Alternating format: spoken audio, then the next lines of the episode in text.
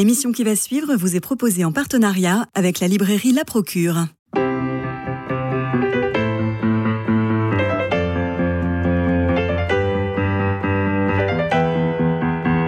Culture Club, une émission produite par Radio Notre-Dame et diffusée également par RCF. Christophe Maury.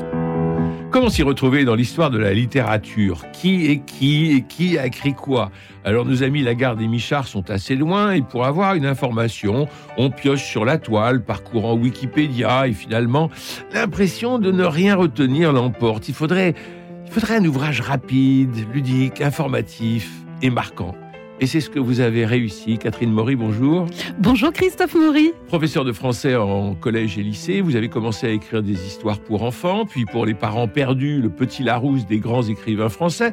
Et puis plus tard, vous publiez chez Arène BD l'incroyable histoire de la littérature française, 80 000 exemplaires, excusez du peu, puis l'incroyable histoire de la mythologie grecque, et aussi un album sur l'affaire Tartuffe, qui est drôle, léger, passionnant et vrai. Je ne saurais que trop recommander ces livres que j'ai lus avec passion, en souriant en riant parfois, la magie et le charme opèrent et la réussite est là. On retient tout. Alors Catherine Maury, comment travaillez-vous? On a l'impression que vous avez tout lu, tout entendu, tout retenu, tout digéré. Oh, c'est quand même peut-être pas à ce point-là. Alors pour la cagne est loin quand même. Euh, la cagne est loin, c'est vrai, mais, mais euh, ce qui est passionnant, c'est que justement la lecture américaine, je connaissais pas beaucoup de choses à ce sujet, et grâce à mon éditeur, donc Laurent Muller, qui a eu la bonne idée donc de, de faire ce projet, eh bien euh, j'ai été associée à mes deux illustres parrains.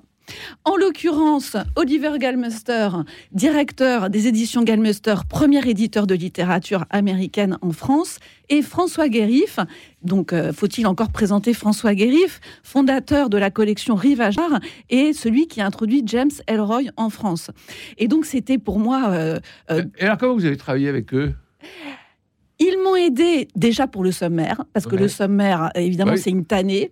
Euh, je ne sais pas si vous avez fait attention à la phrase qui est écrite en exergue, à savoir « on ne peut dire le tout de rien » dans James, qui était une protestation d'humilité euh, bien utile, parce qu'effectivement, euh, c'est très difficile de faire le tour d'une littérature aussi ample. Donc, ils m'ont beaucoup aidé pour le sommaire. Ils m'ont donné des conseils bibliographiques, notamment un livre vraiment très intéressant qui s'appelle La prairie perdue de Jacques Cabot. Et puis, à chaque fois, ils me relisaient, ils étaient pleins de bienveillance, pleins d'enthousiasme. Donc, pour cette montée de l'Everest qu'a été l'écriture de ce livre, eh bien, c'était quand même très encourageant pour moi. Et je les en remercie encore aujourd'hui. Alors, euh, il était une fois l'Amérique, une histoire de la littérature américaine, toujours chez Arène BD, c'est le premier volume le 19e siècle. C'est un ouvrage essentiel parce que la littérature américaine est neuve, pas de livre avant le 18e siècle, et pour cause. Hein. Euh, donc en vous lisant, on assiste à la naissance d'une littérature. Tout commence par James Fenimore Cooper, l'auteur du dernier des Mohicans. C'est le tout premier? Ou c'est le plus emblématique? C'est celui qui, qui donne à l'Amérique sa mythologie. Donc c'est pas rien. George Sand, c'est peut-être elle qui parle le mieux de James Fenimore Cooper. Elle parle de son héros qui s'appelle Natty Bumpo hein, et qui donc euh, qu'on retrouve dans le dernier des Mohicans, mais aussi dans tout le cycle romanesque de Fenimore Cooper. Et elle dit qu'à travers la voix de Natty Bumpo, eh bien c'est la voix de l'Amérique qui s'exprime. Et que dit cette voix? Pour être ce que nous sommes, nous avons dû ravager une grande nature et massacrer un grand peuple. Alors Cooper se, démarque euh, des, Anglais. À un moment, il dit à sa femme L'âne batté d'anglais, vous excuserez ce pléonasme. oui, mais Cooper a cette volonté de, fonder une, littérature américaine. Voilà. Mm. Donc c'est lui, euh, c'est lui qui va inventer euh, la littérature du Far West puisque dans, dans le dernier roman de son cycle, donc qui s'appelle La Prairie, son fameux héros Natty Bumpo, qui est octogénaire, va fuir dans les montagnes rocheuses pour, euh, pour s'écarter de la civilisation qui envahit tout, justement, qui ravage la nature, etc. Et donc, euh, Fenimore Cooper fonde la littérature du Far West. Alors, une des réussites de l'ouvrage, c'est que vous racontez à la fois la vie de l'auteur et puis vous entrez dans le récit d'un de ses romans, ainsi du dernier des Mohicans, on vient de l'évoquer, mais aussi de Huckleberry Finn, quand il s'agira de Mark Twain, par exemple, autre exemple. Euh, c'est important de rappeler le contenu d'un des ouvrages plutôt que de donner l'ensemble d'une œuvre? J'aime beaucoup ce dispositif qui met en parallèle la vie d'un auteur et le résumé de ses œuvres. Alors pourquoi? D'abord parce que la vie de l'auteur, elle a une valeur apéritive. Quand on, quand on quand on connaît la vie d'un auteur, on a envie de connaître son œuvre. Ça, c'est la première chose. Une deuxième chose, c'est qu'il y a un plaisir de connivence. Lisez Martin Eden, mais lisez auparavant la vie de Jack London et vous verrez tout ce qu'il a mis de lui là-dedans. Hein. et bien sûr, hein, il y a une très très grande portée autobiographique. Et troisième point, je trouve que la vie de l'auteur, ça donne une caisse de résonance à l'œuvre. Christophe Maury, vous connaissez très bien le théâtre, vous connaissez parfaitement Un tramway nommé Désir, encore la ménagerie de verre.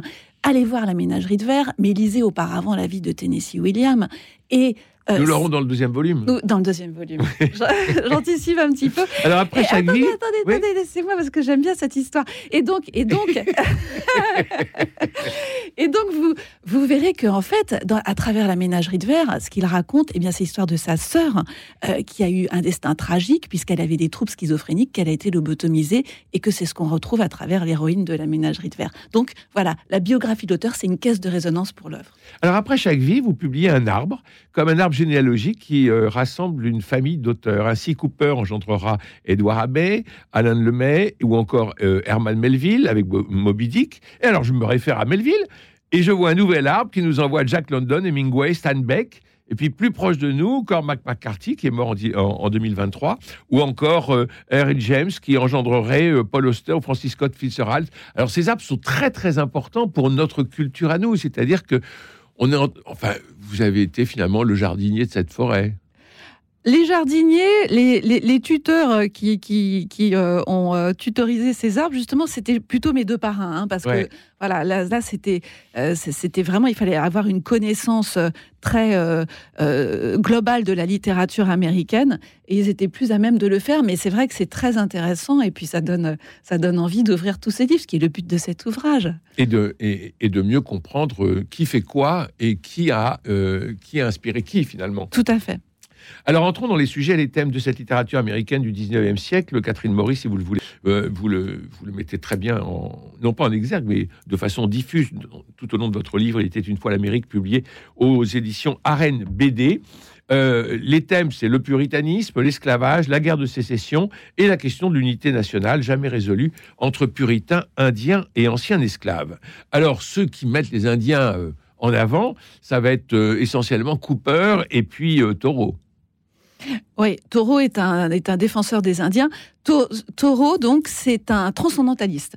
Peut-être qu'il faut rappeler un tout petit peu oui, son mouvement, parce que c'est vraiment... parce que c'est un type incroyable. Il est né ah en 1817, ah il meurt en 1862, et c'est un peu le Jean-Jacques Rousseau euh, américain. Un peu, un peu, c'est vrai. Euh, donc, euh, donc Soro est un transcendentaliste. Le transcendentalisme, c'est un mouvement qui est créé par Emerson, qui est un ancien pasteur unitarien, et c'est un, mouvement qui repose sur une idée très positive, très optimiste, à savoir que l'homme est capable de découvrir par, lui, par lui-même le bien et le mal. Ce qui, ce qui sous-tend cette idée, c'est que une parcelle divine existe en chacun d'entre nous. Pas idiot. Non, c'est pas idiot, c'est une belle idée. Euh, c'est une belle idée. Et puis surtout, euh, dans cette Amérique qui est quand même majoritairement calviniste, et on sait à quel point la doctrine calviniste est sombre et pessimiste. Hein. Donc, euh, donc voilà, il y, a un optimisme des transcendantalistes qui est très important et qui aussi a ces caractéristiques de cette nation américaine, je trouve, qu'on retrouve par exemple dans le Yes Weekend de Barack Obama. Mais je pars très loin, je reviens à Soro. Oui, mais vous le dites dans, le, dans, la BD, vous parlez de Barack Obama. C'est vrai. Et, et, donc, donc Soro est un transcendantaliste, et Soro, donc, eh bien, puisqu'il peut par lui-même discerner le bien du mal, il va avoir des idées qui vont être très originales pour son époque. Alors vous parlez des Indiens, eh bien par exemple c'est un défenseur des Indiens, c'est un abolitionniste, un fervent abolitionniste, hein, euh, qui va défendre euh, par exemple Brown euh, quand il sera condamné à mort, et c'est aussi un féministe aussi un petit peu. Hein. Alors il écrit Un homme est riche de tout ce dont il peut se passer. Voilà, c'est dans Walden. C'est merveilleux, Walden. Ça, vraiment, je recommande cette lecture. Walden, c'est un traité de bonheur. L'idée, euh, c'est que nous perdons tous nos vies à la gagner. Nous passons notre vie à travailler et on travaille pourquoi Pour acquérir des biens qui nous rendent esclaves parce qu'on va s'acheter des boutons de porte en cuivre, ensuite il faudra les astiquer, on va s'acheter des bibelots, ensuite il faudra les épouster. Donc en fait, toutes ces possessions euh, nous asservissent. Soro fait le choix inverse. Il fait le choix de la pauvreté volontaire et de la liberté. Et donc il dit, je suis riche de tout ce que je n'ai pas. De quoi est-il riche, Soro? Il est riche d'heures d'été, il est riche d'instants présents, il est riche de moments de lecture. Il est riche euh, de spectacles naturels. Alors c'est un politique qui se retire de la société pour vivre la nature et trouver sa propre nature d'homme, mais vous avez un petit doute avec une grande flèche. Il y a en disant il n'était pas si éloigné de tout ça. Hein. Il y avait quand même un bistrot pas loin. Alors, un bistrot, je sais pas, mais en tout cas, il y avait la ville de Concorde. Oui, c'est-à-dire qu'on présente souvent Soro comme un ermite, euh, ce, qui, ce qui est faux, c'est-à-dire qu'il il, s'est retiré du monde, mais il ne s'est pas coupé du monde, puisqu'effectivement, cette maison qu'il se fait construire, cette cabane en bois qu'il construit lui-même de ses mains euh, dans, près de l'étang de Walden, est à 1,5 km de Concorde, et il se rend presque quotidiennement à Concorde. Oui. Et alors vous concluez que c'est un philosophe. C'est la seule fois où on a le mot philosophe dans l'ensemble du livre. Alors j'aurais pu l'utiliser pour d'autres. C'est le seul essayiste enfin vraiment qui, n'a écrit que des essais. Hein. Euh, ensuite, euh, ensuite, moi je trouve que qu'un Melville, par exemple, a une dimension un peu philosophique, hein, parce qu'il y a du Montaigne chez Melville, par exemple. Hein. Mais même euh, théologique. Et alors là, vous avez des notes en bas de page qui nous rappellent le livre de Job, et on, va, on, va, y revenir. On sent, on sent que, que la Bible imprègne toute cette littérature-là. J'ai travaillé pour ce premier tome avec la Bible sur mon bureau. Je, devais constamment me référer à la Bible. Oui, ça c'est très clair. Et surtout pour Moby Dick, alors là, qui est truffé de, références euh, bibliques. Alors le, puritanisme, autre, autre sujet, on a Hawthorne, mais aussi Edgar Poe, dont l'arbre monte jusqu'à Stephen King, en passant par Lovecraft. On a Dickinson, incroyable Emily incroyable, Dickinson. Incroyable. Portrait de la vieille fille, morte à 55 ans. Ah, c'est pas gentil, vieille fille. qui, qui, sort de sa chambre de jeune fille qu'elle n'a pas quittée pendant au moins 14 années, qui est habillée tout en blanc. Oui. Enfin, c'est la vieille fille, on est d'accord. Non, c'est pas moi, je dirais pas ça. Non, c'est votre rêve d'enfant. Non, mais, non, mais c'est une amoureuse, Emily Dickinson. C'est une amoureuse. C'est une amoureuse, une amoureuse des gens. C'est une amoureuse de la littérature. C'est une amoureuse de la nature. Alors c'est vrai qu'elle a un destin incroyable. C'est-à-dire que c'est une vie minuscule et qui est tellement minuscule qu'elle en devient énorme.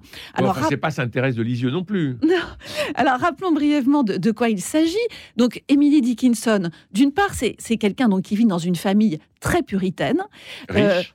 Oui, oui, voilà, une famille, une famille bourgeoise, c'est mmh. vrai, euh, et qui va être tout le temps en marge de, cette ferveur religieuse. C'est-à-dire, pour vous donner un exemple, quand elle est au pensionnat et qu'elle est jeune, à un moment donné, la directrice demande à toutes les jeunes filles qui sont assises euh, de se lever pour celles d'entre elles qui veulent faire ce qu'on appelait une conversion. Une conversion n'étant pas le passage d'une religion à une autre, mais le passage d'une foi tiède à une foi. Une fille se lève, sauf Emily Dickinson. Il faut avoir un certain. Donc il y a ça. Euh, il y a le fait aussi qu'elle va effectivement refuser de se marier. Elle a cette phrase qui est magnifique où elle dit le l'homme du matin a pour sa florale fiancée la délicatesse de la rosée, mais l'homme du midi fait ployer la tête de son épouse sous son soleil ardent. Donc elle se méfie des hommes. Et alors ensuite, donc, euh, ce qui est aussi d'incroyable, c'est que à partir de 30 ans, elle va refuser de sortir de chez elle. Non seulement elle refuse de sortir de chez elle, mais quand un visiteur vient la voir, elle refuse de descendre l'escalier. Mais oui, c'est-à-dire qu'elle elle, se, elle reste en haut de l'escalier et elle lui parle oh, je suis tellement ravie de vous revoir. et en plus, et en plus, elle va s'habiller en blanc. on est quand même dans l'Amérique puritaine. Tout le monde a en tête les films, les tableaux. Toutes les femmes sont en noir ou en couleur sombre. Emily Dickinson s'habille en blanc. De qui était-elle l'épousée? Ben, c'est l'éternel marié. Alors, ce qui est nouveau dans votre euh, bande dessinée, euh, il était une fois l'Amérique euh, par rapport aux autres que vous avez euh, publié, l'histoire de la, littérature française ou de la mythologie, c'est que là, vous faites intervenir des experts qui sont, qui sont du 21e siècle et qui sont à l'intérieur. Alors, pour, pour Emily Dickinson, il y en a trois. Alors, la première qui dit Cette claustration s'explique par une phobie, le regard des autres la terrifiait. L'autre qui répond Pas du tout. Emily Dickinson s'est retirée du monde à la suite d'une peine d'amour. Et enfin, il y a le troisième expert, un homme cette fois-ci, qui dit la réponse est bien plus simple. Toute la famille Dickinson était connue pour ses excentricités. Le mode de vie d'Emily n'en était qu'une de plus. Donc c'est assez chouette d'avoir ces experts du 21e siècle qui interviennent dans la BD, qui sont caricaturés, enfin pas caricaturés, ils sont bien dessinés d'ailleurs. Ouais. Euh, Par Jean-Baptiste Eustache. Et, et, ils, sont, ils sont identifiables. Euh, alors, en l'occurrence, là, non, mais très souvent, ils sont nommés. Très souvent, ils sont nommés. Et voilà, et à ces questions, hein, vraiment à ce mystère qu'est Emily Dickinson, et qui, est vraiment devenu mythique, ce serait malhonnête d'apporter euh, une réponse univoque. Donc c'est pour ça que ce qui était intéressant, euh, justement, c'était cette pluralité des voix. Alors, Whitman, Walt Whitman, né en 1819, mort en 1892. Alors lui, c'est le poète. Il est encore aujourd'hui adulé, adoré par des groupes de lecteurs qui se réunissent dans un culte euh, véritable. C'est un peu comme une secte. Hein un peu.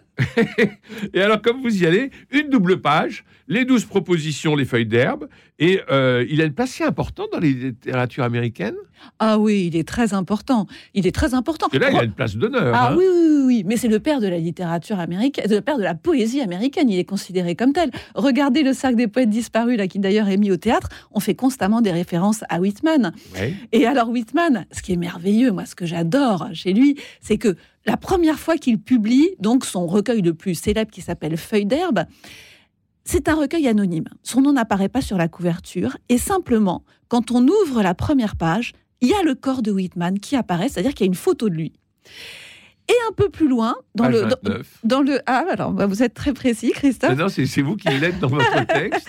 eh bien, on a un autoportrait ou alors là, il donne son nom et qu'est-ce qu'il dit? Quel est cet autoportrait?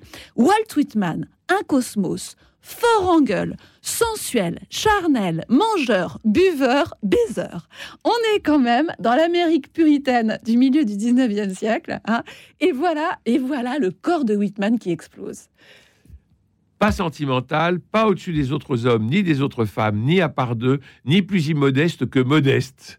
Vous aimez ces tempéraments forts en gueule, Catherine Maury Oui, mais oui, mais oui, c'est vrai que c'est merveilleux. Et puis aussi, euh, euh, voilà, il se dit un caresseur de vie où qu'elle bouge. C'est-à-dire que toutes ces dernières années, toute la critique whitmanienne a essayé de savoir quelle était la sexualité de Whitman. Est-ce qu'il était homosexuel? Est-ce qu'il était hétérosexuel? Est-ce qu'il était bisexuel? Est-ce qu'il était autosexuel On s'en fout, On s'en fiche complètement. Il était vivant, mais alors, mais, tellement vivant. Et son œuvre, ce qui est certain, c'est qu'elle est pansexuelle. Hein. C'est-à-dire qu'elle est, elle est sensuelle du début jusqu'à la fin. Alors, les puritains sont sur la septième version du recueil, et puis d'un petit livret l'ouvrage va grossir, grossir, grossir, et va devenir ce que vous appelez une œuvre continent. Mais oui, c'est ça qui est, qui est merveilleux aussi. C'est que cette œuvre, oui, donc Whitman ne cesse effectivement de l'augmenter toute sa vie durant. Il l'achève en 1891. En 1891, c'est euh, euh, la fin de la conquête de l'Amérique.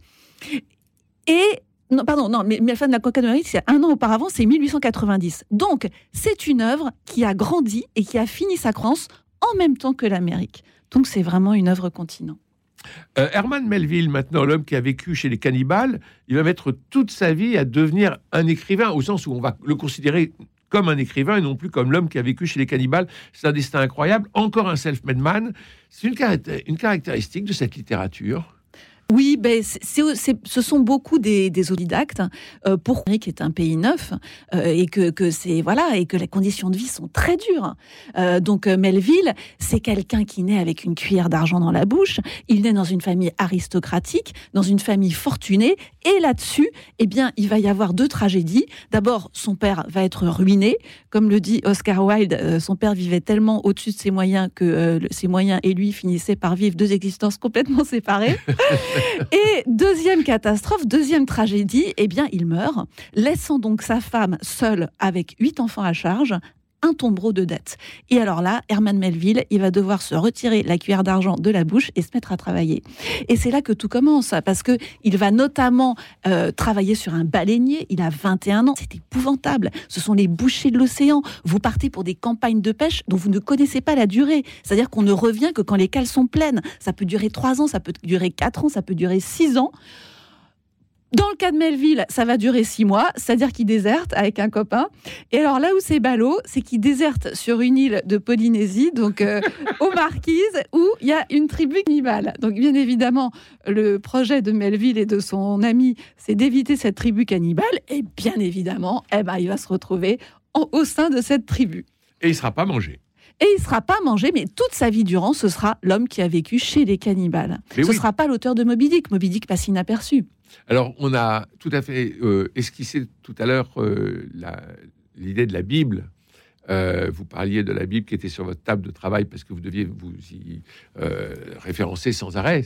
Il y a énormément, dans, dans Moby Dick, il y a énormément de passages qui sont à la fois Job, Mm. le livre de Tobie et Sarah. Enfin, il est, il est complètement imprégné de religion. Bien sûr. D'où ça vient, ça? De sa famille? De sa mère. Sa mère était Sa mère. calviniste et donc il a eu une éducation très religieuse, très comme il faut, puisqu'encore une fois c'était une famille bourgeoise. Et ensuite, si vous voulez, c'est ça que j'adore moi chez Melville, c'est qu'il y a du Montaigne lui. Ensuite, donc il y a ce, voyage en Polynésie qui va durer longtemps parce que après ce séjour aux Marquises où effectivement il n'est pas mangé, eh bien il va rester encore dans d'autres îles. Et quand il revient, il a complètement changé son regard sur la société occidentale. hein. Euh, il interroge le rôle de l'argent parce que ben aux Marquises il y avait il y a pas d'argent. Il interroge tous les besoins superflus. Il interroge le travail et, et voilà donc euh, son ethnocentrisme il le remise au placard. Et alors vous me parliez de la religion. Qu'est-ce que Moby Dick? Moby Dick, premier Une niveau- baleine. Ouais, un cachalot. Un un cachalot. cachalot. Premier niveau de lecture, c'est l'histoire d'une vengeance. C'est l'histoire du capitaine Akab qui, comme il le dit, s'est fait démater par Moby Dick. C'est-à-dire que sa jambe a été broyée, avalée par le cachalot géant. Ça, c'est le premier niveau de lecture. Deuxième niveau de lecture, Moby Dick est sans cesse appelé durant le roman le Léviathan. Qu'est-ce que le Léviathan? Eh bien, bien évidemment, c'est euh, ce monstre qui, dans la Bible, exprime la toute-puissance divine et Dieu met en garde celui qui oserait s'en prendre au au Léviathan, pardon. Or, le capitaine Akab, c'est celui-ci. C'est cet homme qui dit Je frapperai le soleil s'il m'insultait. Donc, il y a une espèce de combat prométhéen, il y a une espèce de combat contre Dieu. Et puis, il y a aussi, si vous voulez, c'est aussi le Dieu caché des calvinistes. Le capitaine Akab dit Je veux voir ce qui. Tout, tout est un masque de carton, je veux voir ce qu'il y a derrière les apparences, je veux voir ce qu'il y a derrière cette baleine. Alors, il faut, on a, on a envie de relire Moby Dick ou de Ah lire bah Moby Dick ou de oui. découvrir. C'est pour ça que j'écris ce livre. On a envie de se plonger dans, tout- dans tous les auteurs. Vous terminez avec Jack London, d'une intelligence exemplaire qui brûle toutes les étapes de l'université. Il reprend ses études à 19 ans quand les élèves n'en ont que 14. Euh, il va essuyer 310 refus d'édi- d'éditeurs avant de publier son premier livre. Et Jack London, Ah ouais. Jack London, ben oui, Jack London. C'est- un parcours euh, à mi-distance entre le conte de fées et le roman noir, Jack London, et c'est exactement ce qu'on retrouve dans son, Martin, dans son roman autobiographique Martin Eden. C'est-à-dire que Jack London, alors là encore, c'est un autodidacte. hein, c'est quelqu'un euh, qui naît dans une famille pauvre. C'est quelqu'un qui va se mettre à travailler euh, dès l'âge de 10 ans. Il va être balayeur, il va être vendeur de journaux, il va être ramasseur de quilles dans les bowling, pirate, hein, puisqu'il pille les parcs à huîtres. Et puis, alors, euh, ce qui est très malheureux, c'est que. pff, eh bien, il se met à boire aussi très jeune. hein. C'est, euh, vous savez, il y a encore là une dès phrase. l'enfance. Pardon? Dès l'enfance. mais dès l'enfance. Mais, mais la vie est tellement dure. Il va travailler dans des, dans des usines 18 à 20 heures d'affilée. Comment voulez-vous tenir? Enfin, c'est Oscar Wilde qui dit, euh, la- vous savez, on dit souvent euh, euh, l'alcool, les fléaux euh, des classes laborieuses, et Oscar Wilde répond le travail, le fléau des classes qui boivent. Il faut bien trouver un dérivatif. Donc, donc il a cette enfance épouvantable, vraiment. et puis après ça, il y a la ruée vers l'or. C'est aussi tout ça. hein. C'est-à-dire que à travers ce livre, ce qu'on raconte, c'est aussi l'histoire de l'Amérique. Oui, parce qu'il part en étant persuadé de revenir très riche, comme tout le monde d'ailleurs. Bien sûr. Et il part avec son beau-frère qui vend tout ce qu'il a pour, pour réunir le matériel nécessaire pour faire cette expédition. Donc il arrive euh, au Klondike euh, après un voyage éprouvant, c'est l'hiver. Il dit une nuit au Klondike, ça vaut 40 jours dans un réfrigérateur. Et puis ensuite, donc le printemps revient. Seulement, est-ce qu'il trouve une pépite? Aucune. Et à la place de pépite, eh ben, il récolte un bon gros pépin, à savoir qu'il a le scorbut. Hein, bien sûr, parce qu'il n'a pas pu avoir de vitamine C. Simplement, il revient donc sans une once d'or sur lui, mais avec dans la tête des histoires en or. Et là, ça va être sa fortune. Donc, ça va être le début du conte de fées qui va se terminer en roman noir, puisque Jack London est alcoolique. hein. il est rattrapé par ça et par la déprime. Et puis une fascination pour Marx. Et une fascination pour Marx et aussi pour Spencer, donc c'est un petit peu euh, antagoniste. hein. Il est, c'est à la fois un darwiniste social et, et, un, et un socialiste, donc euh, c'est un peu compliqué. Alors moi j'aime votre style léger. euh, ainsi, avant de rejoindre les îles Salomon, vous écrivez Il, Jack London, se dirige vers une destination bien moins ukulélé et fleurs tressées que les précédentes. Ouais. ah bah oui, c'est sûr que les îles Salomon, euh, euh, c'était compliqué parce que euh, bah, c'était des îles où on allait chercher de force des travailleurs. Hein. C'était un système, l'esclavagisme était aboli, mais enfin bon, il y avait des navires négriers, on les appelait encore comme ça, et donc on allait chercher des travailleurs pour les faire travailler sur les plantations contre leur gré. Donc Jack London, il est parti là, peut-être peut-être animé par ce qu'avait écrit Twain dans Taipei, je sais pas, enfin à la recherche d'un Éden, et il trouve un monde colonisé en pleine, en pleine mutation. Mark Twain aussi, on pourrait s'arrêter sur, le, ah personnage parce que c'est extraordinaire. Et vous nous racontez l'histoire du Club Fine. Merci infiniment. Euh, il faut saluer la rigueur de l'ouvrage. Il n'est qu'à parcourir les notes en fin de livre pour s'apercevoir que beaucoup de répliques sont extraites de romans, le poème, d'œuvres. Et l'on comprend que sous couvert d'une légèreté, d'une simplicité, vous vous appuyez sur une connaissance approfondie. Encore une fois, c'est une grande réussite. Merci Catherine Maury. Je rappelle votre nouvel ouvrage, Il était une fois l'Amérique, volume 1, publié chez RNBD. J'ai hâte de lire la suite, vous l'aurez compris. C'est pour l'automne oui, c'est pour le mois de septembre. Avec peut-être le grand auteur Saint James. Merci à Jean-Paul Lérine pour la réalisation, à François Dieudonné, Philippe Malpeuch et Camille Meyer pour la réussite technique de notre rendez-vous. Demain, nous irons au cinéma voir le Molière imaginaire. Bob Marley est vivant. D'ici là, prenez soin de vous et des autres et je vous embrasse.